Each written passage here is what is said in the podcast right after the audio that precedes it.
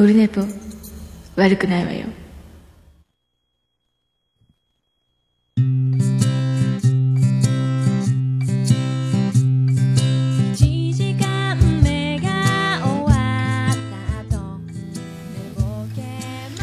おはようございます。こんばんはでございます。10月29日月曜日でございます。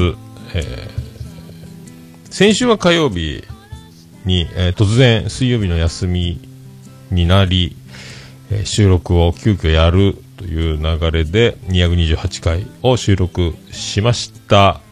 それで今日は、えーっと、明日ですね、えー出勤が、えー10時からになりました。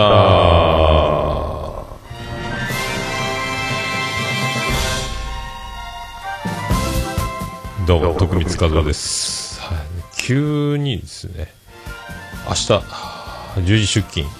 で、今日は定時だったので、まあ、いいか、今日か、そしたら、月曜か、まあ、思いながら、はあはい。収録した次第でございます。はい。で、始めております。はい。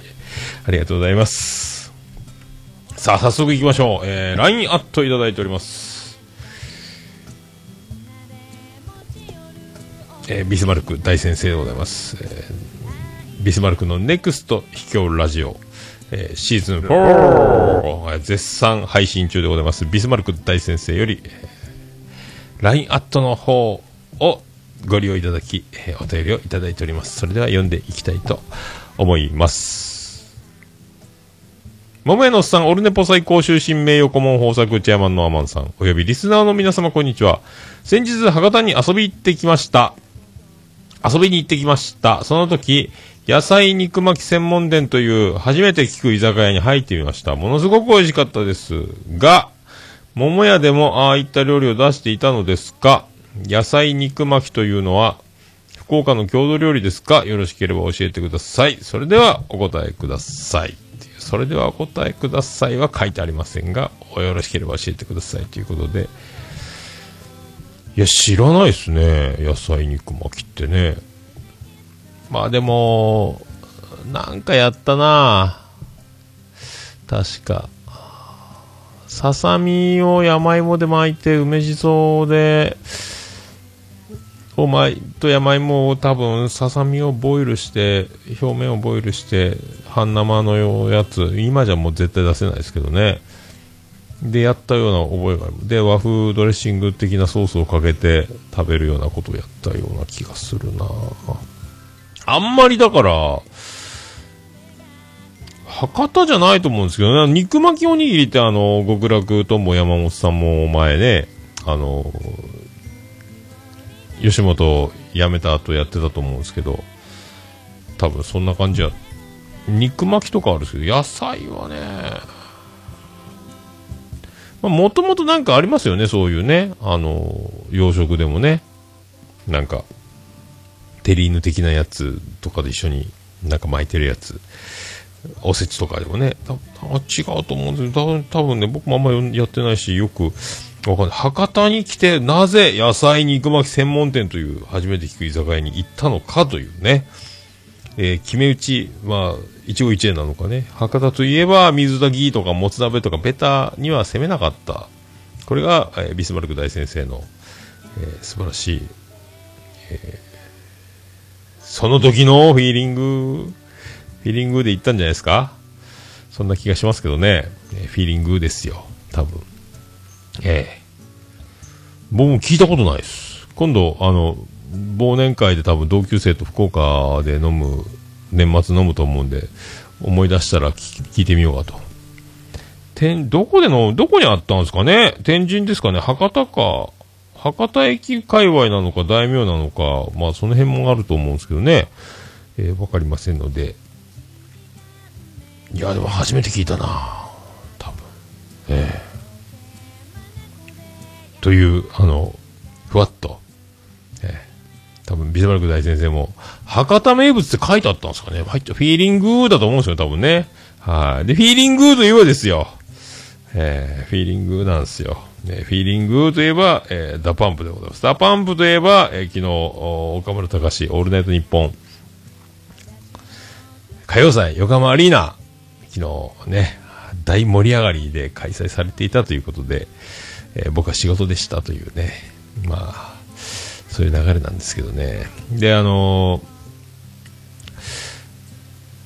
歌謡祭前日の28日、29日ですか？今日。28日が歌謡祭。27日の土曜日に、えー僕はあのーちょっと穴に落ちかけたというか転んだというかですね、まあ、仕事中に、えー半分、えー穴に落ちたような状態になって穴まあす難しいんですけどね、あの、隙間が物を積み込んでる時にね、あと結局、あの、右の太ももを鉄の塊、柱の束、鉄にぶつけて、えー落ちながら、えー、こすって、すりむいて、えー打撲、太ももが、えー裏の方が紫色みたいな。まあでも骨に行かず、で、穴に落ちると木を、2メーターほどの木を運歩いて、こう、渡ってった時に、幅を見誤って足踏み外したみたいな感じなんですけども、その木持ってたんで、あの、完全に、えっ、と、落ち込まずに、まあ、自分の腰よりも低い高さの、あとこない、ただダメージは木を持ってたおかげでだいぶ助かって、運が良かったという、危ないですね。生傷が絶えない。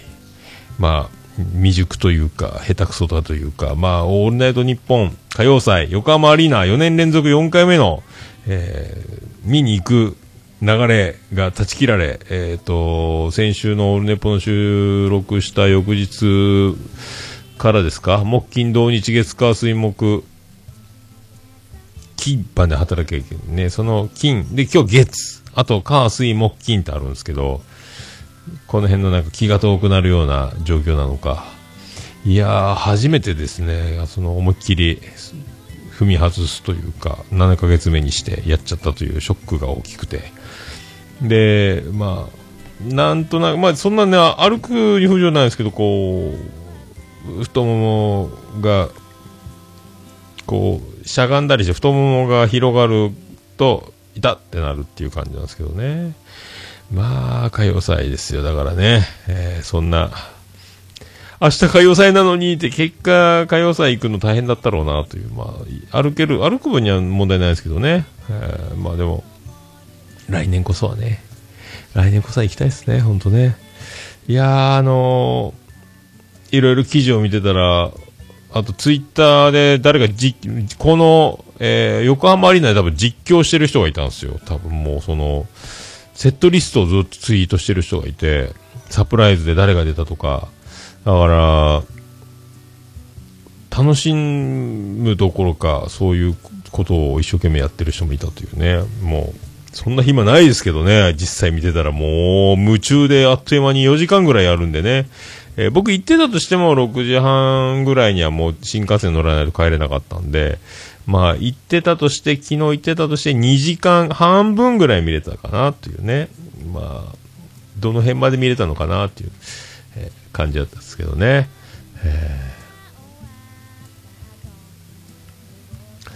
あ、なんか、えーと、どうも、はじめまして。ツイキャスやってます。はい。こんにちはと。こんにちはでございます。はい、これ、ポッドキャストで収録、金がね、生中継でございます。はい。こんにちはでございます。で、まあ、そんなね、もう、まあね、そういう感じなんですよ。もうね、本当もう。で、記事もツイッターで見つけてリツイートしたり、もう、あたかも言ったかのような気分にはなってますけどね。はい。で、今日はまあ10時なんで、明日10時出勤なんで、まあ余裕があるので、今、時刻は夜8時37分ぐらいですか、えー9時前ですけども、あの、もう、えー4時ぐらいに家帰ってきて、えっ、と、おやつ食べてコーヒー飲んで、えーそれから、あのー晩ご飯の支度というか、あの畑で採れた、あのーあ、北別府さんということで、どうも、はじめましてでございます。ポッドキャストをご存知ですかね？えーてか、本名ですかね？大丈夫ですか？収録、収録ですけどね。まあ、大丈夫でしょう。はい。名字だけでね。で、あの、なんですかね、その、いろいろ、な、何言ってたんだっけ？で、はご飯を、で、昨日あの、次男次郎丸と妻ジェニファーと、あの、来てて、あの、昼釣り行ったみたいです。僕仕事行ってる間ね。あの、ロバート国王と、えーサッチャー女王と4人で。で、アジを200匹ほど釣ってきたんですよ。ちっちゃい親指ぐらいのアジから、えー人差し指ぐらいのアジぐらいの小さいやつをね、200匹、210何匹釣ってきて、もう萩で入れ食いだったっていうね、あのああ、そう、多分サビキ釣りだと思うんですけどね、えー、もう萩、ハギハギ、ハギハギ、誰がハギやねんって思うぐらいハギ、ハギが釣れるらしい。昨日でも風強かったんですけどね。で、次男次郎丸が頭を落として内臓を取ってっていう状態で、昨日もあのジェニファー宮殿の方で晩ご飯を食べたんですが、まあ、しゃぶしゃぶ鍋というか、豚肉、しゃぶしゃぶ用の肉を大量に入れて、まあ、ロバート国王が今日しゃぶしゃぶするから豚肉買ってきてよって言って、妻ジェニファーと豚肉買ってきたら、サッチャー女王が、いや、しゃぶしゃぶじゃないわよ。おい、鍋だよ。鍋をする予定だったのよっていうことで。だだし、スープがしゃぶしゃぶ鍋の素みたいなのがあって、多分それでもうあの、ロバート国王は、しゃぶしゃぶを今日はするんだ多分思って、その、すごい情報が違うというね。えー多分そんな感じだったんですよ。で、まあ、200匹ぐらいあるんで、あと、弟、妻ジェニファーの弟家族も、ロビンソン王子家族も来てたので、えー分けて、えーで、昨日は唐揚げで、えー食べたんですけどね、あの、畑で採れたレモンを絞って、えーアジの唐揚げを食べて、骨までいけましたけどね。で、今日、僕一人単身赴任生活なのに20匹ほどアジを今日揚げて南蛮漬けにして、えー今冷蔵庫で寝かしていると。で、収録終わって配信が終われば、レバーの、レバーと大根の煮物を作って、あと畑で採れた紫芋、あのーあれですね、あの、紫芋とオレンジ芋と、安納芋のポテトサラダに、その芋汁を一緒に入れたやつと、まあ、それで作って、ポテサラみたいなやつと、えー今日はそれを食べて、明日10時出勤なんで今日、また今日も飲んじゃおうかなっていうね、あのジェニファー宮殿から持ってきたので、ビールを一本飲んでやろうと思ってる次第でございます。妹さんは英語名、妹はいないですね、今回は。はい、いないですね。妻ジェニファーと弟さんがロビンソン王子なので、妹さんではないということですね。あ黒ラベルじゃないですね。あの、スーパードライを、えーもらってきたっていう感じですけどね。まあ、そんな、まあね、まあ、歌謡祭も、その記事読めば読むほど、まあ、楽しそうだなというね、これもう、しゃあないですね。まあでも、こういう気持ち、えーね、もうまるでヒロミ号のように、会えない気持ちが愛育てるのさ、目をつぶれば君がいるという感じになるんじゃないですかね、なんかね。えまあ、まあな、なんつってもね、あの、もう行きたかったなーというね、結局はそうなるわけですよね。まあでも、行けなかったということもまた一つではないかという、これも。あ、グッズも欲しかったしね、あの、ツイッターで愛子がね、あの、ツイッターで、あの、こ無事に一回コンサート中断した明け復帰のライブ無事に終わりましたっていう楽屋かなんか画像付きでツイートされてて多分僕リツイートしたかいいねしたかなんかしたと思うんですけど。であの去年の歌謡祭のグッズの I am heavy listener っていうあの歌謡祭のキャップを一緒に写真でだから同じ日にね、えー私はライブで戦ってますみたいななんかこう共通ないいねと思いながら。はぁまあね、まあこれなんか、本当あの未練タラタラ、タラタラになっちゃいますね、なんかね。なんか、結局行きたかったんかいってなりますけど、それ行きたかったですけどね。でもまあ行けないのは行けないでしょうがない。これしょうがない。しょうがないと思ってね。でも、ちゃんと休みをね、もし自分の都合よくできるんであれば、こんちきさんご一行のおのぼりさんパレードとかにもね、参加できたりとか、あと、墓場のラジオ展とかもやってた、どっかでね、墓場のラジオも来てるし、で、歌謡祭もあるし、東京行って3日4日ぐらい休み取れて行けるんだったら、それは楽しかろうなと思いながら、えー、なんかね、あのそういう風に思うわけですよ。えー来年は品川飲みたい、ああ、そうですか。品川で今度やらないかもですね。まあ、いつやれるか。この仕事の状況じゃね。えー、墓場吉祥寺ですか？あ、そうですか。今度はだから新橋あたりがいいんじゃないかっていうね、東京のお友達から情報が、いろいろ便利よっていうね、話も聞いたんで。さあそんな感じですねああそっかそっか。それでまあ東京いつ行けるんかな？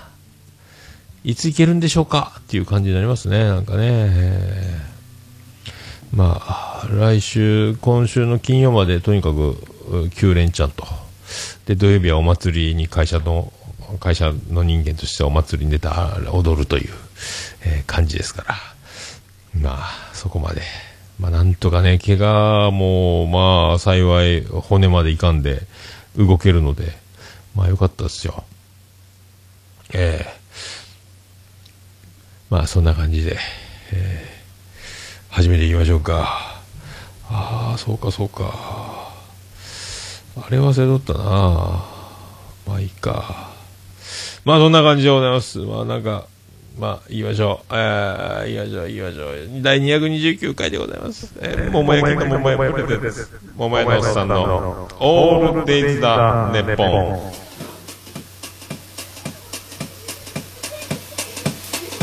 ててて、てっててて、てってて、てっててて、てって、てって、てって、てってて、ててて山口県の片隅、宇部市の中心からお送りしております、桃屋のさんのオールデイズだ、ネッポンでございます。えー、略して、短く言うと、オルデポーオルデポでございます。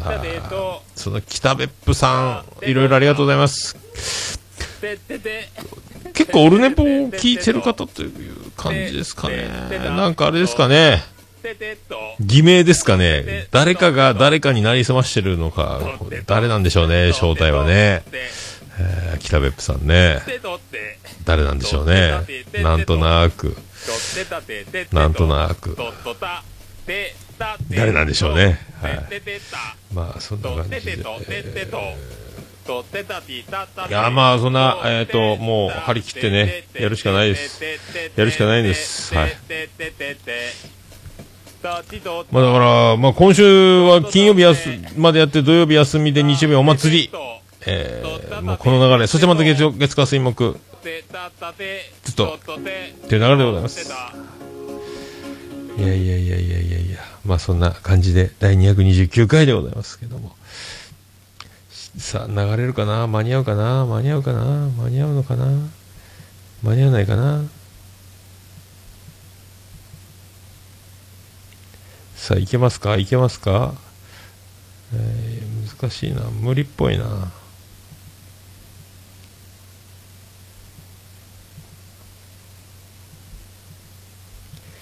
あー、ダメだったか。準備。それでは、よろしくお願いいたしまーす。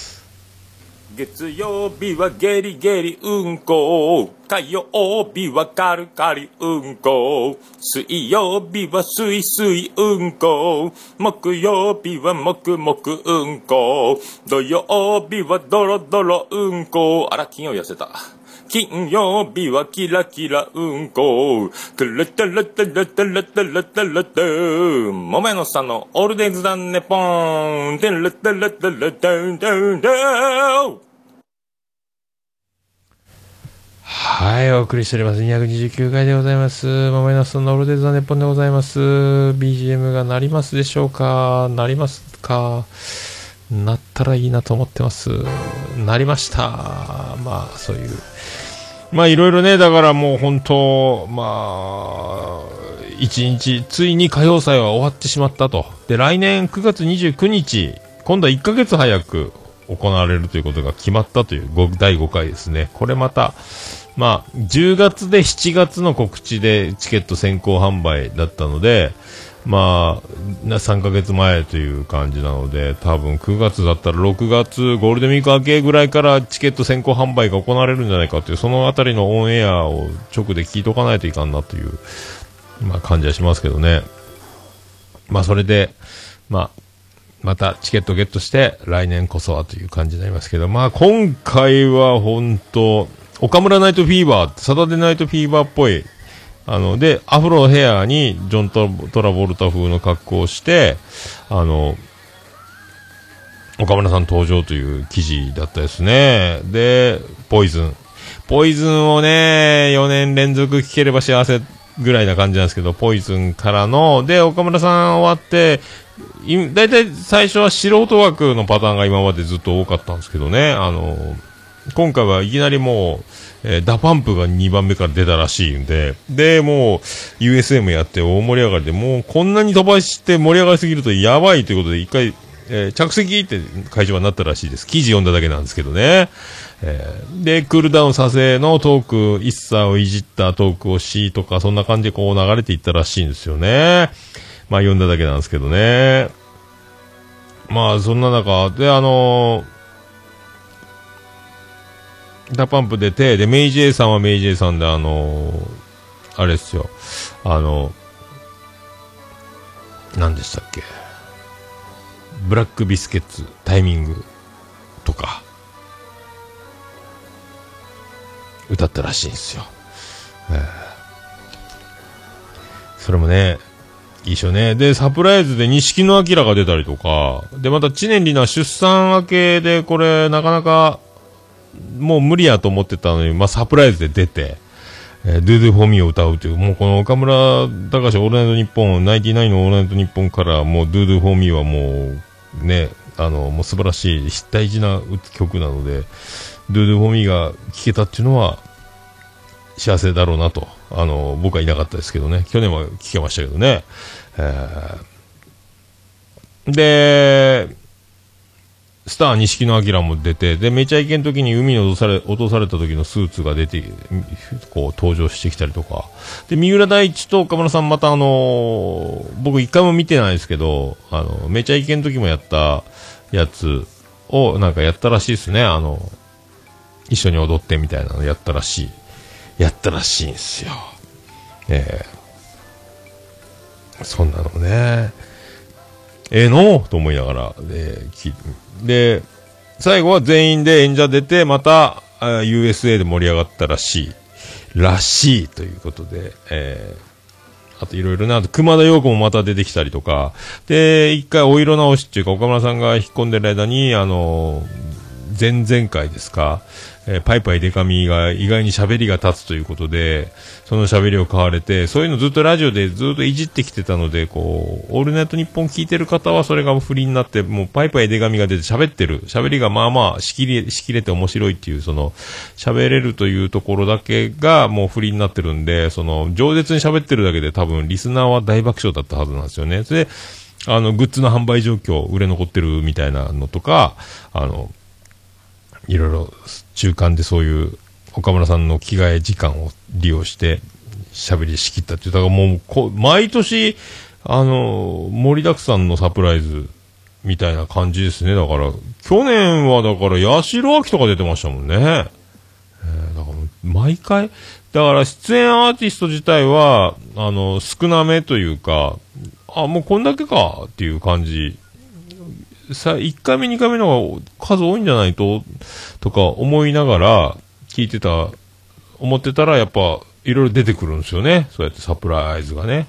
で、必ずあと岡村さんの同級生枠っていうのもあって、今回も同級生、えーまた出てたみたいなんで、いやね、やっぱでも、あの、誰でした？クリオか。クリオやったかなあの、第1回のあの、ビートルズを、もうものすごい横のアングルで、歯がちょっと、出っ歯で乾いて口が閉じなくなって、一回こう、歯を舐めるところをカメラでアップでビジョンに映し出された時のあの、大受けな感じが、あれは最高だったですけどね。で、なんか画像が記事で載ってて見たら、あの結構画面も3つぐらいに分かれてたみたいで、だいぶステージも豪華になってたのかな。また、去年の x ジャパントシさんの時、くれないかなんかで火がバーって出たんですけど、今年も火が出たらしいとかね。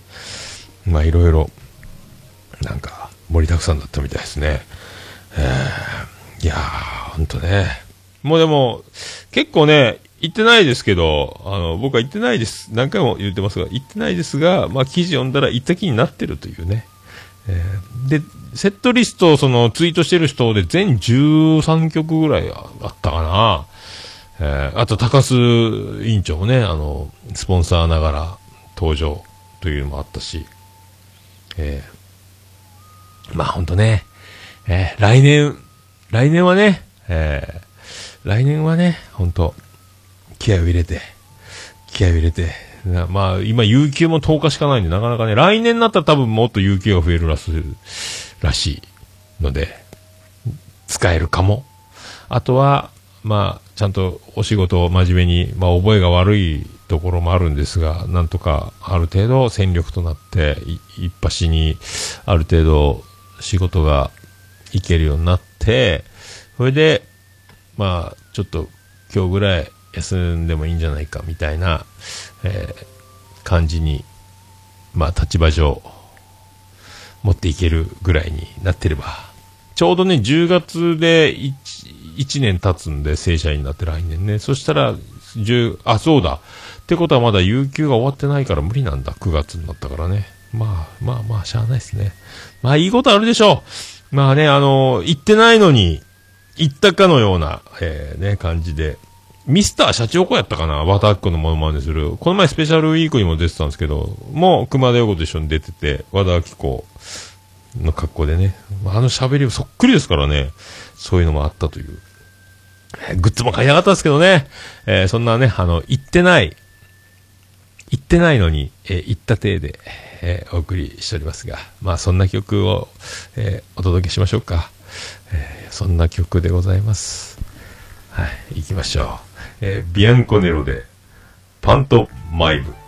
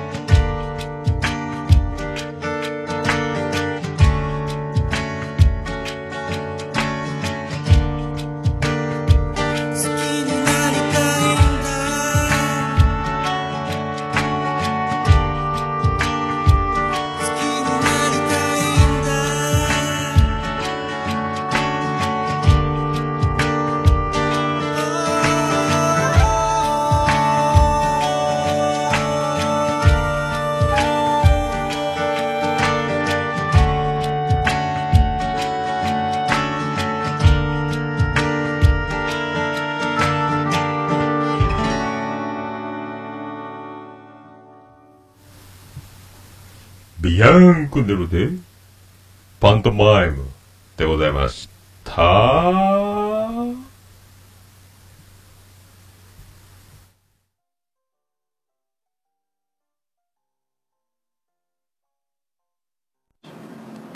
もうオルネポ聞かなきゃでしょ？Auto Game Fest 2018 Try. ジャンルもスタイルも年齢も距離も時間も超えて音楽とそれぞれの挑戦がそこにある「ポッドキャストミュージックフェス」「音ガンフェス2018トライ」音亀フェスは音だけで構成されたバーチャル音楽ライブ。今年はトライをテーマにプロアマやジャンル問わずバーチャルとは思わせないここだけでしか聴けないライブステージを皆様にお届け。配信開始は2018年11月3日この日の夜には今年も配信開始記念生放送を行います。みんなで同じ時間を共有して盛り上がろう。今年の出演者は「ジ・アンチスリップグループ。セイレンス」マースタンダード。フリーダムチンパンジー藤崎鳴海ウィズメック。アニマルキャスターズエキストライツ。ホノルルゾンビストリーツジュンテクノマジシャン。はじけたい DY 転がるシータキャナメル。春。今年で6回目になる音ガメフェス昨年の音ガメフェスは現在も絶賛無料配信中。全ての音ガメフェスに関する情報は「音ガメフェスポータルサイト」と検索して特設サイトの方をご覧ください。あなたが聴いた時がライブの時間。それが音亀フェスです。音ガメフェス2018トライ。あとゲームへーさあ、音ガメフェスもいよいよですね。まあ、で、この前ね、あのー先週ですか ?25 日ですか？渋谷でビアンコネロライブやった。で、ウィズエキゾチカ、なんとかなんとかパブリックなんとかバンドと、えートミーアジ、トミーアジのさあスリーマンで、博多、博多の博多が言わしてるバンドたちが3組来たという。まあ、トミーさんはうちね、あの、バディのトミーさんが、えー、もともとやってた、えージャンベとのデュオなんですけども、えっ、と、と、あの、おつみさんがドラムやってるバンドと、ビアンコネロ。で、そこにあの、なぜか、えー当日 LINE が来まして、あの、ビリジアン群青緑の66世。今、大津美さんのバンド見に来そうよ。ビアンコネロ見に来そうよっていう LINE が来て、あ、そうなん？はあ。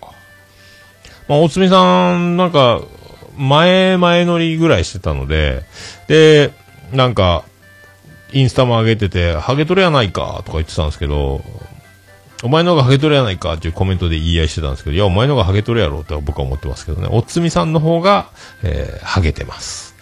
まあそういうことは、これはもうあの、確かです。まあ、M の字の尖り具合が違うのでね、同じ M ハゲ、デッドヒート中ですけどもね。えー で、まあ、妹の花江と、あの娘と、で、ビリジャン群青緑のと3人ね。もともと妹もビアンコネロと友達なので、まあ、おつみさんもそう知ってますけど、まあ、おつみさんが東京でライブするからミニコンって誘ってたみたいな感じだったみたいなんですけど、まあ、それで、で、あの昨日も LINE でおつみさんから、あの、その、スリーショットを、えー花江と、緑色と、おつみさんのスリーショットが LINE で送られてきまして、えーそんな、え、いらんちゅうね。あの、まあ、おつみさん的には、あの、東京で、まあ、3人渋谷で顔を合わせたという、その、それだけが、まあ、受けるねということらしいんですけども、えーまあ、そんなね、あの、写真をもらったところでという、まあ、えぐいのという、えーえぐいなと思っただけなんですけどね。はい絵力よと思ったんですけども。で、あともう一人あのオルネポでおなじみ、しげももでもおなじみなんですけども、あの美女リスナーも東京にインしてて、インスタで、あ、東京いるのってなって、で、東京で、あのあ、来てるんだ。ライブ同行してるというか、見に来てたみたいですごいねと思って、休みちゃんと取れたんだと思って、土平日やったんですもんね。ライブ水曜日だったでしょ？確かね。えっ、と、25日。すごいね。23日、木曜日か。えーと思いながら。で、あ、なあ、うちの、ライブなら今、ちょうど緑のと、花江も、なんかみんなで来てるみたいよって言っとって、あ、そうなんすかみたいな。まあ言われてないですけども。で、確か桃屋に来た時に多分緑のは見たことあったのかもしれないですけど、一応それで声かけて話して、話しましたっていう、あの、コメント、コメント、インスタのコメント上でそういうやりとりが、ああ、そうだったね、まあよかったねという感じだったんですけども、まあ、ただあの、まあ、オルネポを聞いてますということで、あの、緑のと妹自体はよく、その、ラジオは聞いてないの、オルネポ聞いてないの分かんないというね。で、あの、家族よりも、オルネポ聞いてる人たちの方が、僕の近況に詳しいという、この状況。で、結局、あの、我が家、うちの親と妹よりも、あの、ビジョリスナーの方が僕の近況を知ってて、あの、情報交換みたいになったという。で、そういう感じ。えー私は、えー気持ち悪くないですかこういうのっていう、あの、不安になってたみたい。まあでも美女リスナーですから、まあ気持ち悪いわけがないということは確定なんで、まあどっちが気持ち悪いって、あの、うちの家族の方が気持ち悪いから心配はいらんよというね。えー一応、それの辺はね、はい、キモいのはあいつらよということは、あの、声を大にして、え伝えておいたので大丈夫だと思いますが。まあでも、まあ、オルネポ自体がね、あの結局、近況の、えー垂れ流しみたいなとこがあるので、まあ、しゃあないっすよね。えー北別府さん、バンバン言ってますね。ああ、誰なんでしょうね。ビスマルクっぽいっすよね。なんか北別府さんのこの字の書き方とかね。こんな感じね。花江の花江が漢字が違うっていうのもね。まあ、その辺もね、えー誰なんでしょうね。北別府さんってね。まあ、そんな感じで、あの、まあ、渋谷でね、えーで、そんな緑の、あのーが、あまあ、結果ですね、あの、一番下の妹が福岡にいるんですけど、えーと、なんかヘルニアの手術するので、今週から福岡に帰ってくる、今、ちょうど福岡にもう帰ってきてんのかな？で、あのーで、あの、手術するらしいと、ヘルニアの。あ、そうなんと思って、まあ、何のヘルニよくわかんないですけども、まあ、内視鏡で4日ぐらいで退院できる、なんか、手術っていう。あ、ヘルニアなんていうね。で、これを、あの、僕にも LINE で伝えたんですが、妻ジェニファーの方にも LINE で伝えたみたいで、で、これが、どういうことか、あの、妻ジェニファーから電話かかってきて、聞いた？聞いた？お母さん手術するって？ってなって、いやいやいや、手術はしないよっていうね。ヘルニアの手術で福岡に帰ってきて手術するって、お母さん大丈夫かなみたいなことを言って、いやいや、絶対違うよ。妹の方がよっていうね。一番下の妹が手術するから付き添いで帰ってくるってことよ。え、嘘？違うよっていう。な、なんでそういうことになってんのって、いや、文面がどう考えても私緑の手術しますなっているという。だからまあね、もう老人ですから、66世ですから、が、あの、酔っ払って書いたのか、老眼で字が見えなくて、あの、日本語の妙なのか、あ私が手術をしますになっちゃったという。嘘やんっていう。まあ、どうしても、あの、そういう文面やったと。えー文面的にはどうしてもそう受け取るからしょうがないって言ってましたけど、だからあの、妻ジェニファーが天然ボケではなく、えー緑色の文章と、まあ、今度ね、まあ、機会があったら、ちょっと LINE の文章を見せてみろっていうことになるんですけど、まあ別にどっちでもいいなという気もしないでもない。まあね、その、からくりがわかんないですけどね、あの、僕は伝わってたんですが、あの、伝、伝わってないっていうね、えーまあ感じみたいですね。はい。いつ手術するかわかんないですけどね、もう手術するのかな、今日ね。えー全く、えー全くは、あの、本人と連絡も取ってないのでよくわかんないです。こうね、まあ、そういう感じでいいんじゃないかなと思いますけどね。はい身内なもんですから。ええ。さあ、それでは行きましょうか。あいけますかね。いけるかな？いけますか？いけませんね。出ないね、出ないね、出ないね。出ないんだ。出ないんだ。出ないっすね。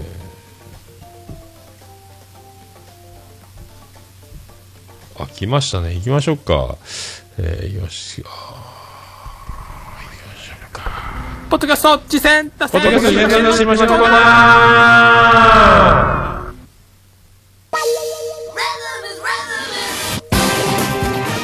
はい、このコーナーは私が、えー趣味で聞いてます、毎日聞いてます、ポッドキャストあれ楽しかった、これ楽しかったというコーナーでもあり、言わないコーナー、言わない時もありつつの、えーハッシュタグ自他戦でツイートいただいて紹介の文を添えていただいている番組も紹介していこうという番組でございます。そしてあの次戦ということで私こんな番組やってます、やってました、えーやろうと思ってますという方も、えーゲスト出演しませんか？また自分であのメールいただいて宣伝しませんか？みたいな、まあ、宣伝の効力は置いといて、まあ、そんな体でいかがですか？という、えーことでございます。さあ、それでは、今回もメールをいただいております。えー、オルネポ最高終身名誉顧問豊作チェアマンのアマンさんよりメールをいただいておりますので、えーメールを読ませていただきたいと思う次第でございます。えアマンです。えー兄弟のくだらない話という番組を推薦します。お姉さんはあのお姉さんです。最高に仲良しな兄弟トークに癒されます。まあ、兄弟は姉、弟と書いて兄弟と読むはず。えのくだらない話というね。これがね、あの、iTunes ではまだあの、配信されてないんですけど、アンカーというね、あの、アプリがあるんですよ、ポッドキャストアプリが。今流行ってるんですけど、アンカーというアプリをダウンロードして、えーそこで録音できて配信できるという。で、これが、あの、アンカーというこのアプリがすごいのは、あの、いろんな、あの、ポッドキャストのアプリというか、Google とか、あの、Spotify とか、などなどいろんな何、10種類近い、iTunes もそうなんですけど、まだ iTunes がなかなかね、あの、つながるのに時間かかるみたいなんですけど、他のはもうどんどんその、リンクされて、勝手に iTunes って通常、ポッドキャストの登録するのアートワークやったり、いろいろ大変なんですけども、このアプリで配信すれば全部に配ってくれるという、だから、すごいやつなんですけど、で、僕もあの、オルネポちゃんって始めて、まだ、ただ作っただけなんですけどね、あの、一応持っとこうと思って。で、まあこの、兄弟のくだらない話という、で、お姉さんはあのお姉さんですってことなんですけども、えー、あのお姉さんでしたね。えー、あのー末直さんといえば結構有名というか、ご存知な方もね、墓場のラジオ、特勤マッシュ系とか、ハンクララジオとかでもよく名前が聞いたことあるなというね。えー、で、あのーもう一つ、ゆるりんこっていう番組をね、されてる、あの、方、あの方の、えー番組だったということが、えー判明したという。判明した？まあ、だから、えーでね、やっぱあのーアンカーって、音がいいんですよね。あのー音質がいいんですよ。だから、あの、ゆるりんこの時と、あの、え？同じ人って一瞬わかんなかったんですけど、ああ、こんなに違うんだと思って、なんかやっぱ、あの、ツイキャス、ツイキャスじゃないや、スカイプで、あの、撮ってる音声ですよね、ゆるりんこってね。だから、結構音質が結構クリアじゃないので、で、アンカーのこの、兄弟のくだらない話の方は、ものすごく音声がクリアなので、この音質の違いにまず、これで本人、同一人物かどうかっていうのね。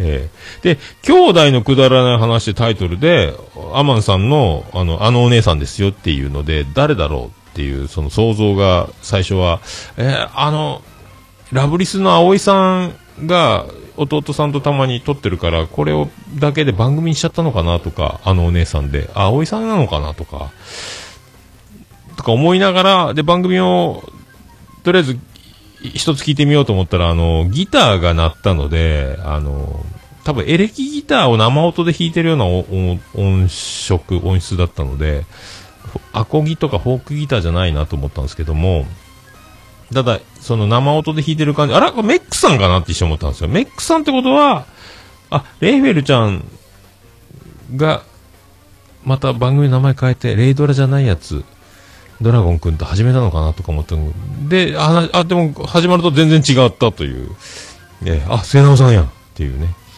だからあの、ゆるりんこの時のキャラとはまた同じ人かって、またそこもキャラクターも結構違う感覚ですか。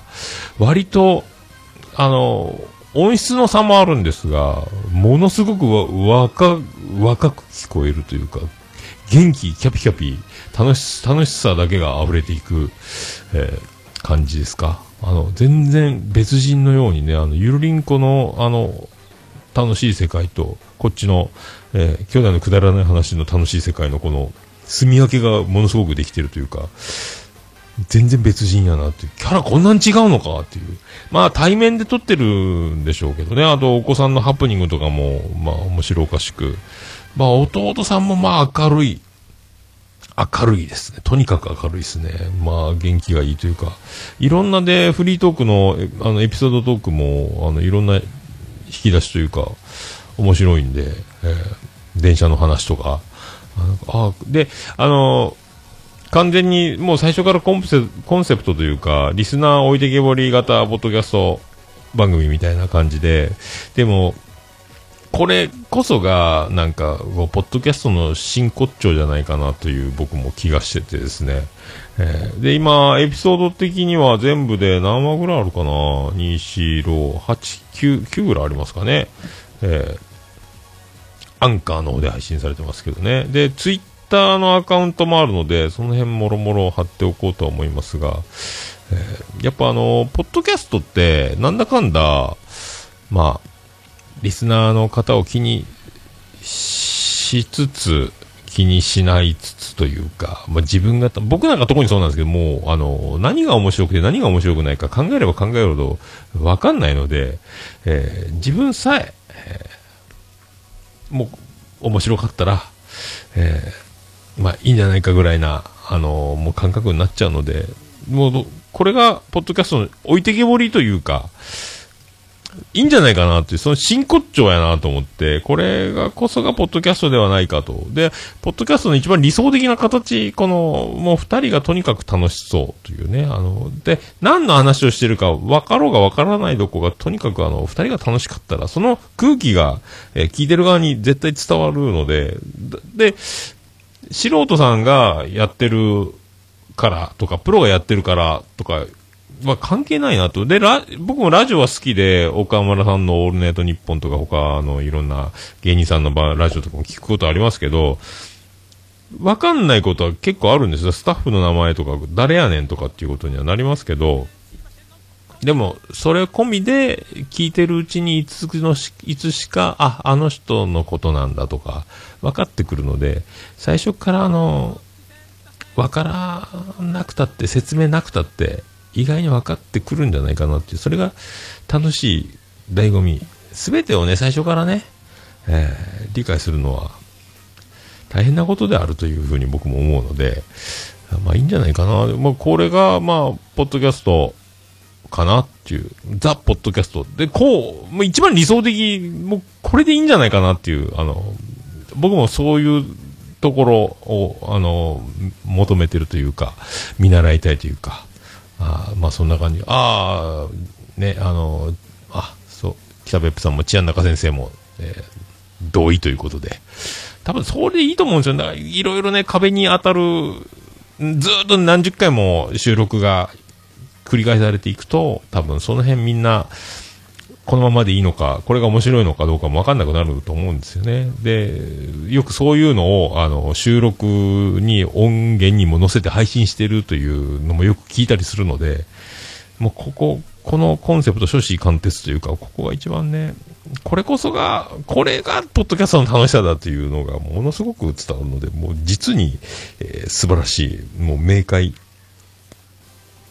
って言いながらも結構これ伝わるかなって一応気にしながらも喋ってるというね、あの、その辺のやっぱこう、ケアも、ちょっと垣間見れるシーンがちょこちょこ出てきたりとか、置いてけぼり、やけど、置いてけぼりではない、結構、その優しさも感じる感じが、聞いたらね。で、長さ的にもね、ものすごく聞きやすいので、あの、もう、時間も短めなので、あっという間ですよ。10分とかね。そんな感じで、あっという間に。ゆるりんこ的な締め方もありますけどね。なんか、えーなかなかね。まあだからこれ、どんどんね、あの、早く iTunes に繋がるといいなとか思いますけどね。はい。まあ今、アンカーがね、あの、ポッドキャスターの中ではにわかに、あの、流行ってきてるので、あの、ポッドキャ素人ポッドキャスト界の中でも、アンカーってやってる人いるの？とか、情報が、僕もね、とりあえず始めてるんですけど、まだ何も使いこなせてないというか、iTunes 繋がらんかなどのぐらいで繋がるのかなっていうのを見たいですけどね。えーあそんな、えー兄弟のくだらない話でございますね。えーハッシュタグは、えーひらがなでグーダバーナーですね。えーこの辺でもろもろ貼っておこうと思います。iTunes がないので、あの、アンカーのアプリ、えーこれですね、えーこれを手に入れられたらいいかと思います。えーアンカー、いろいろだからお便りも、あのー音声で送れたりとか、あとよくわかんないけど、多分、アンカーのアプリを持ってる同士だと、収録できちゃうっぽいので、そのまま通話できるというか、みたいなので、まあその辺もね、ええ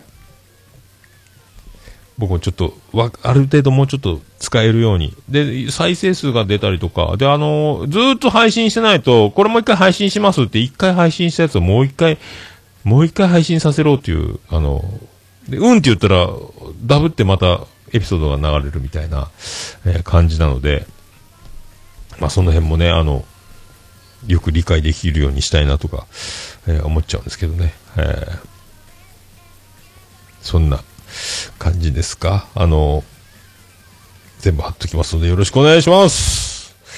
え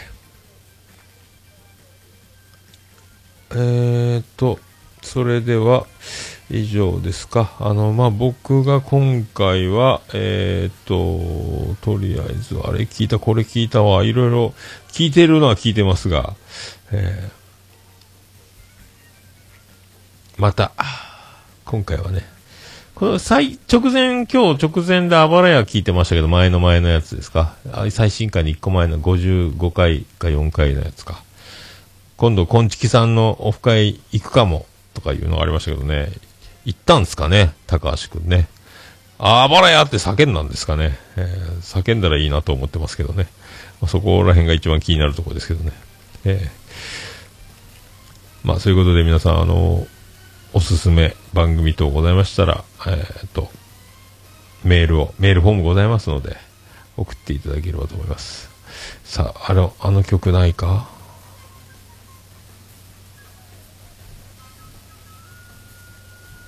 さあ、そんな感じですね。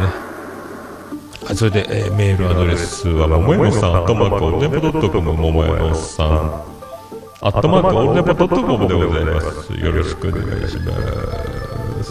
メールフォームの方は簡単にラジオネームだけでくれます。ハッシュタグ自他戦でツイートの時は紹介文も添えていただければ、こちらで紹介させていただきます。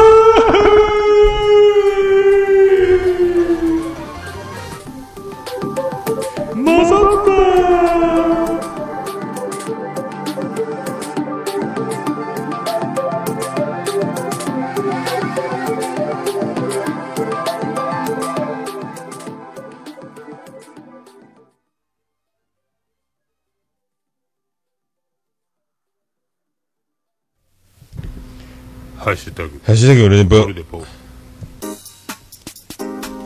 ッシュタグオルネポ。クリス・ペプラです。えーこのコーナーは、ハッシュタグオルネポでつぶやいていただきました。ありがたいつぶやきを紹介するコーナーでございます。新しいとこから順番に遡っていきたいと思います。ステディさんからいただきました。228回拝聴クー岡村歌謡祭残念でした。ここ1年聞き続けている岡村オールナイト日本リスナーなら行かなきゃいけないイベントでした。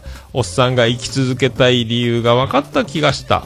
長女ブレンダちゃん虹突破おめでとうございます。さすが努力家のおっさんさんの娘。ということでありがとうございます。続きまして、ステディさんもう一個連続でございます。オルネポ自他戦特別編グリーンさんゲスト会聞いた。元ラジオ業界の人だったの驚いた。今月はグリーンさんによって救われたのか。アマチュアラジオって長く続ければ続けるほど価値が出てくるからなグリーンさんの声やっぱりどう聞いても三四郎相田さんの声に似てる気がするということでありがとうございます。ありがとうございます。まあね、あのー今回、昨日ステディさんは行かれてるので、本当だったら、あのーステディさんとお茶でもできたらなと思ってたんですけども、えー残念ながら僕は行けなかった。まあ僕の分まで。だから僕が毎年行って、あのー感動してたというあの空気を、1万2000人の空気を、え味わったんじゃないかとね、思いますけどね。本当あの、リスナーだけ、聞いてる人にしかわからない内容で、1万2000人がどっと笑うという、あの瞬間、一体感。だから、これが、ポッドキャストの、えー品川で飲み会やったりしましたけど、あの共通の、知ってる人たちだけが集まる楽しさ。あれが1万2000人だろうが、20人だろうが、5人だろうが、2人だろうが、楽しさ変わらないんですよね、これがね。えーこれがやっぱラジオを聞いた人たちだけが集まるという楽しさにつながるんかなって思うんですよね。で、自他戦会もステディさん聞いていただき、えーグリーンさんの、えー底知れぬ、あの、能力に驚いたというのは、まあそういうことですよね。まあね、まあ、ステディさんも、iTunes ではやってないけども、ポッドキャストやってないけども、ニコ生の方でラジオやってるんですよね。えーまあ、アマチュアラジオは長く続ければ続けるほど価値が出てくるという、あステディ、ステディ説、ステディ論ですか。まあでも、そうでしょうね、でもね、長く、僕もだから、あの、素人三大ポッドキャストって、僕の、僕的に言ってる番組っていうのはやっぱ5年以上、当時5年以上、今だからもう、7年、8, 年以上やってる。それでいて人気がある。そしてコンスタントにまだ配信を止めずに続けているっていう、えーそういう番組。だから僕の中では、あの、正しいように見えるガス抜けラジオ、童貞ネット。この番組が僕の今ずっとポッドキャストを聞き続けている中で、今のところここがやっぱり揺るぎなく三大ポッドキャストかなというね。なんであの時放送局とか、あの、特勤マッシュとかはもう、素人っていうかプロやんっていうところで、あの、素人のカテゴリーからもちょっともう出ちゃってる人たちかな。素人は素人なんだろうけども、ぐらいな感じがしますけどね。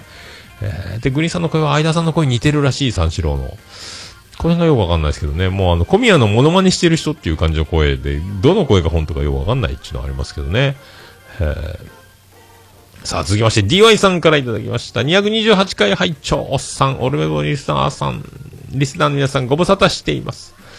ポッドキャストを婚活に利用するという、ありそうでなかった発想、面白いですね。僕もやってみようかな。婚活ポッドキャスト。歯の根っこ。治療2本目に差し掛かった DY でした。婚活の婚が根っこになってるっていう、この、すごいですね。まあ、今回、ハッシュタグ自他戦とオルネポということでいただいております。まあ、ハッシュタグ自他戦も今回、ここで、えー一緒に紹介できればと思います。あと、ケンチさんいただきました。ハッシュタグ自他戦の方でございます。えーこちら。あ、これはもうこの前読んだやつだ。あ以上ですね、自他戦はね。はい。えー、ちゃんなかさん、なかちゃんまんさん、ちゃんなかさんからいただきました。時々オルネポで名前の上がる、立花泉さんデビュー25周年、25周年、地元、えーなんか稲川町やったかな、これ。いイノシシの名前の、なんか、これ、名前何でしたっけ、これ。えーとね、えー、稲川町ね。えー、稲川町でございます。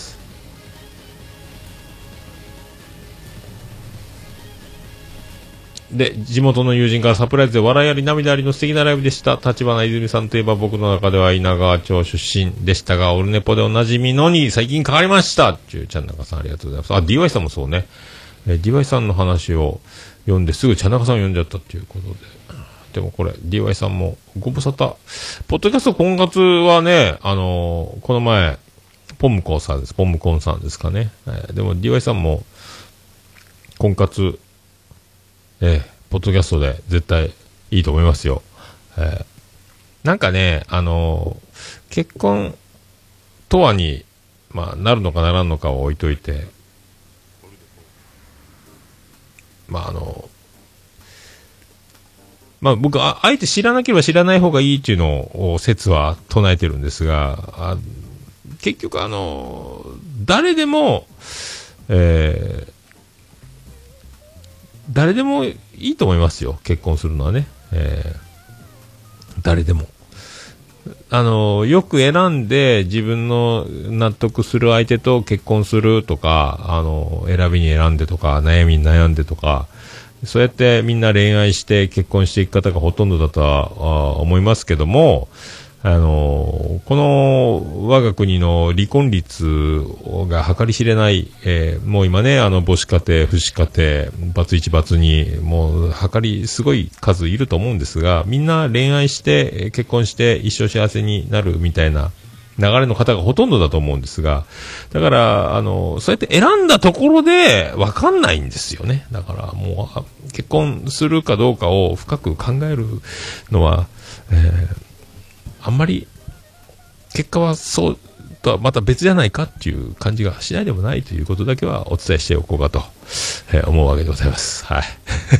まあ、現に僕もね、あの、その、順番にプロポーズとかの段階を踏まずに、えーいきなり結婚してっていう形なので、えーそんな感じがしますよ。はい。で、ちゃん中さん、これ、まあね、立花泉、えー今、榊泉ですけどね、出身がだから、あの、変なんですかね。えー、ちゃん中さんの地元のとこって感じなんですかね。川西市近辺なんですかね。えー、ね、榊秀夫さんと結婚して、でね、あの、立花泉といえばですね、もうフリーダムチンパンジーの佐藤さんの弟さんが、えー、プロの、えーギタリスト、ミュージシャン、バンドもやられてて、で、今サポートミュージシャンとして、立花泉さんと一緒に、えツアー回ったり、あと、ポッドキャストの定時性フィーリングっていう番組、立花泉、榊泉の定時性フィーリングに一緒に出てるので、で、フリーダムチンパンジーにももう立花泉、榊泉さんが弟さんと一緒に出てるっていうね、えー、なんかもう、フリチン佐藤さん、えーといえば、ぐらいな感じがもう僕の中でもあるんですけどね。えー。えーと、ちゃんなかさん情報なんですか？えーお母様と、あうちのおかんが仲良しで、小さい頃、立花さん家に何度か行ったことがあります。その時デビュー曲、デビュー前の泉さんに会った記憶が何ですって？すごいの持ってきましたね。ちゃんなかさんもすごいですね。えーそっか。あ、セギーさんもどうもどうも。岡村歌謡祭から今日自宅に帰ってきた。おめでとうございます。えー、そうなんや。ちゃんなかさんすごいっすね。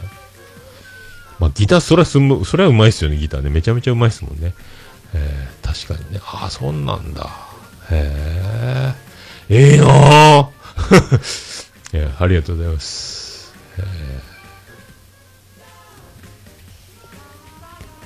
さあ、続きまして、えー、っと、次は、えガンダルです。まあ、228回聞いたということでございます。それで、あの、ポムコンさんも聞いて、えー聞いてくれてるということで、さすがガンダルさん。この前、コンチキさんの、あの言ってたんじゃないですかね。ガンダルさんね。あのグリーンさんのツイキャスにガンダルさんちょいちょい映り込んでましたけどね。あの渋谷のハチ公前かどっかで、あの、有名人でサインくださいとか、いうくだりをやってる映像を見ましたけど、あ、ガンちゃんだと思ったんですけどね。えーさあ、ありがとうございます。で、なるみ、あっと藤崎さんからいただきました。第1回の入ってる旧オルネポ登録しちゃった。かっこ笑い。5年前からこんな、かっこ笑いなんですね。えーこんななんですね。っていうことで。ふむふむ、初回で緊張しているとは思えない、ハイクオリティなトーク、ジングルまで完璧のスタートだったんだな。真似できないわ。みんな要チェックですよ。っていうことで、えーありがとうございます。あーありがとうございます。あのーまあ、あの、今のデデテっていう、あの、オルネポのオープニングは最初にあれを作ってから録音始めたんで、あとはジングルはね、あの、うんこの歌ばっかりだったんですけども、えまあ、それだけをラジカセにつないで音鳴らして、で、ボイスレコーダーで撮るっていう技をしてたんで、まあ、でもね、今聞くと恥ずかしいんですよ。まあ、あの、なるみさんもね、あの、藤崎なるみの風に吹かれて的なアンカーで配信が始まってるので、これもいつか iTunes に載るんじゃないですか。えー、よう喋る人がよう喋ってるので、えーまあ、これもね、今の第1回を、えーいつか数年経って聞き返せばいいかと思いますけどね。はいどうぞ聞き返してくださいということで。ありがとうございました。え、ポムコさんいただきました。オルデポさんの最新回である第228回放送分、アマンさんのお便りのおかげで、えーポムコンをかなり詳しく紹介していただきました。本当にありがとうございます。音量が小さい問題はすぐに取り掛かろうと思います。アマンさん、いつも本当にありがとうございます。ということで、丁寧にありがとうございます。ポムコさんね、本当ね、えー、本当婚活されてる。これ本当にいいと思いますよ。えー婚活で。とってもいいことだと思います。本当ね、まあ、僕の説は、あの、人に共感を得るかどうかはわかりませんけども、あの、本当ね、あの、だから僕、明日からこの人と結婚してくださいって言われても、あ、わかりましたって僕は言うと思いますけどね。あんまりだから、それぐらいの方がかえって楽しいんじゃないかと思いますけども、えーね、いろいろ、まあ人それぞれなのでね、えー本当僕が独身だったら、あの、お見合いを申し込みたいところでございますが、残念ながら、時代のこの、えー悲しい、えーいたずらに、えー涙するばかりでございますということでありがとうございます。はい以上ですかね。えー以上ですか。以上でございますね。ありがとうございます。あの、ハッシュタグオルネポでつぶやいていただきますと大変嬉しいございます。どうぞ、お気軽につぶやいていただければと思います。あの、私、大変喜びっちゃもらま、マモスレピでございます。ハッシュタグ、オルネポのコーナーでございました。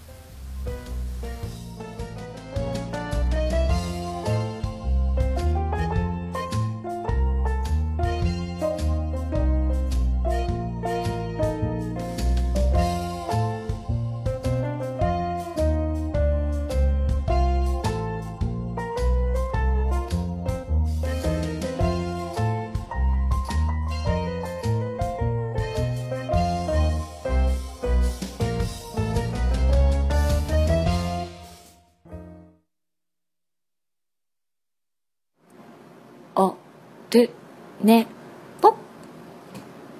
いや、もう何ですか？はい、滞っておりますけど、第229クリス・ペプラーです。あの、ありがとうございます。はい。無事に229回滞ります。相変わらず滞りますけどね。はい。まあ、あとね、明日ですか？えー中学生日記。えーこれ、あの、有村架純がこんなに可愛いのかというのを最近知った。みんな知ってました？有村架純がめっちゃ、えー可愛いの、えーびっくりして、こんな綺麗やったっけ？僕中学生日記をテレビで見、あ、違う、あの、ビリギャルか、あれテレビで見て、とか、まあそんな感じだったんですけど、ええもう今の中学教師役、もうね、でもこれはもう逃げ恥を超える社会現象になってるのかもしれないと僕思って、えー会社の人に見てますって言ったら、あれ見てるけど、ツッコミどころ満載だよ、みたいな感じで。いや、あれ、すごいブームなってんじゃないですか、世の中。いや、全然そんなことないはずよって言って、嘘だと思って、えーネットで視聴率検索して、記事も読んでみたら、あの、6.6%で、今回、米倉涼子とか、科捜研の女とか、相棒とか、あの辺は強いらしいですけどね。あの、6.6%とかで一番、あの、こけてるぐらいの一番悪いぐらいのドラマの今回のクールの視聴率らしいんですよ。まあ視聴率というのはね、でも録画して見てる、僕も録画で見るし、どうなんでしょうね。でもツイッターのハッシュタグでは盛り上がってるので、いや絶対、で、記事を読んでると、あの、ちょっと今、すごい展開になってきたので、あの、中学生の生徒に有村架純新任教師美人先生若い先生フィアンセもいるのに好きかもってなったところその揺れ動く気持ち自分にそんなことないってこう葛藤するところをズバリえー友達の友近がやってる役がズバリ言い当ててえー気づいちゃうっていう。私好きなのかとなって。このこっからどうなんのこれっていう、もう、有村架純可愛い。有村架純だから見るというところから、もう話の内容、こんなこと起こっていいのかっていう、こう、いや、もうほんとね、どうも、マキタスポーツですなるんですけども、えー、録画して、まあ見ていこうかと。最初第2話の途中から見てね、いやいやいや、ドキドキ、ドキドキするわ、これ、ドキドキするわ、チャンネル変えよう、いや、また気になるわ、うわ、これ途中から、2話の途中から見始めてそんなやったですからね。で、毎週録画ってなったんで、あの、もっとね、これもう、6%ですけど、最終回は40%だと僕は思ってますんで、カーって今から、カメラを止めるな、キャメラを止めるな、ぐらいになると思うんですけどね。僕だけですか？これ本当に。エンディングです。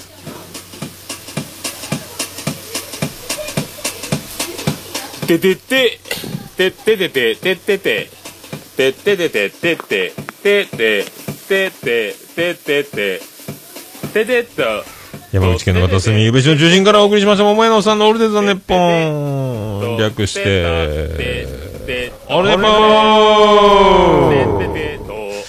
はい、第229回でございました。次回は2019年9月29日、岡村隆史歌謡祭第5回、えー絶対行くぞスペシャルで、えーぶっち抜き8時間89分98秒でお送りしました。えーで、日本シリーズも始まっております。明日はね、ヤフオクドームということなんですけど、あの、去年は見れなかった、今年はね、あの、土日ですかお酒飲みながら、あの、日本シリーズ、あの、テレビ、見ましたけど、去年はね、夜勤とかで多分見れなかったんですけど、愛知いたんでね、いやー、幸せっすね、日本シリーズ見ながら飲むってね。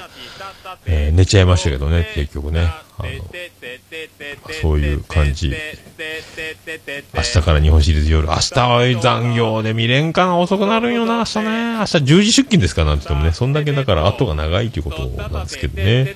えーまあでも日本シリーズ見れるってこれ、かなりね、幸せですね。えーまあ、第8戦まで、1戦目引き分けだったんで、8戦目まであるんじゃないですか？西武と広島が昔やってた時ね、第8戦まで行った、広島市民球場で最初引き分けてね、延長までやってね、結局第8戦まで行ったっていうね、あの、お昼に日本シリーズやってた時代ですけどね、西武黄金時代の時ね、えーまあね、そういうことですよ。はい。いや岡村歌謡祭9月29日、皆さん2019年9月29日日曜日、岡村隆史歌謡祭、えーぜひね、皆さんもチケット手に入れていただければと。まあ、ラジオ聞いてないと面白くないのか、知らなくても面白いのか分かりませんけども、えーまあそんな感じで、まあね、こうやってあっという間に待ちに待った日も過ぎ、また次がやってくる、これですよね。あそんな感じでございます。ありがとうございました。行きましょう。オルネポエンディングテーマ。笹山で、 Black in the Box。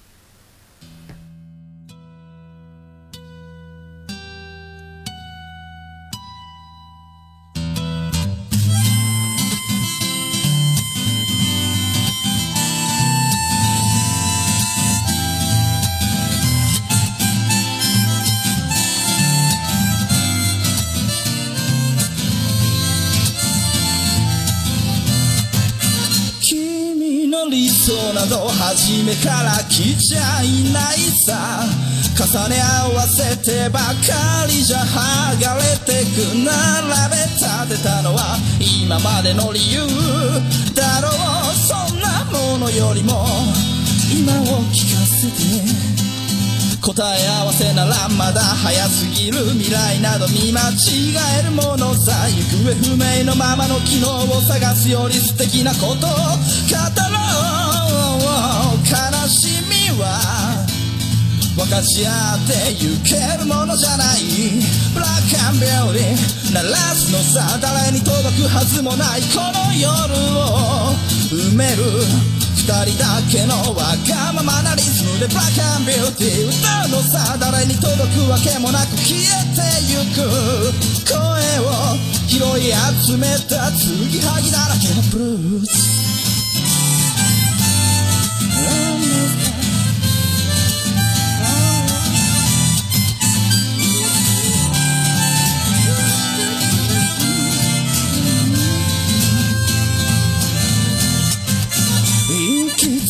先など初めから決めちゃいないさ。誓い交わしたものさえ消えてゆく心。踊るなら約束はいらない。いからそんなことよりも声を聞かせて。運命論なら信じちゃいない明日などこの手で開くのさ。光も見えないままの希望を嘆くよりその確かな絶望に浸れ喜びは待ち焦がれるだけじゃつかめない。ブラックビューティー鳴らすのさ。誰に届くはずもない。この夜を。埋める二人だけのわがままなリズムでブラックビューティー歌うのさ誰に届くわけもなく消えてゆく声を拾い集めた継ぎはぎだらけのブルース。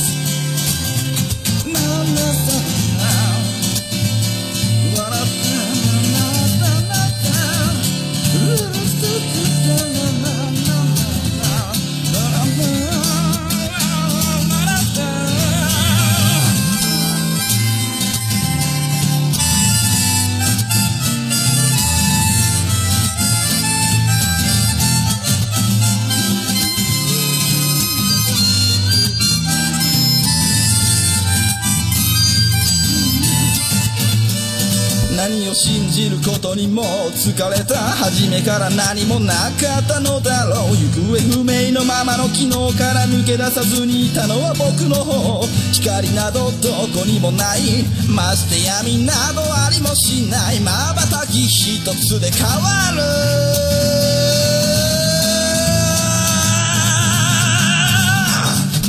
ブラックビューティー鳴らすのさ誰に届くはずもないこの夜を。埋める二人だけのわがままなリズムでブラックビューティー歌うのさ誰に届くわけもなく消えてゆく声を拾い集めた継ぎはぎなままのブラックビューティーとスポットレイディ消え失せるばかりのこの夜を埋める埋める埋める歌うブラックビューティーとスポットレイディ消え失せるばかりのぬくもりはう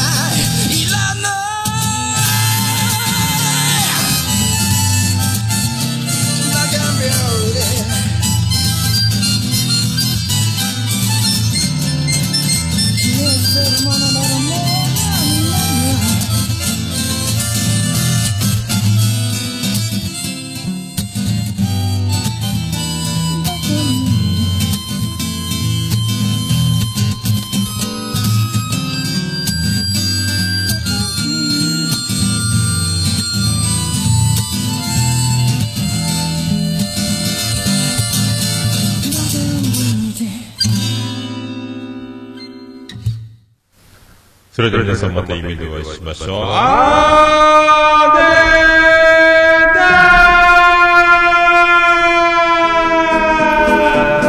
福岡市東区若宮と交差点付近から全世界中へお届け。桃屋のおっさんのオールディーズ・ザ・ネポー。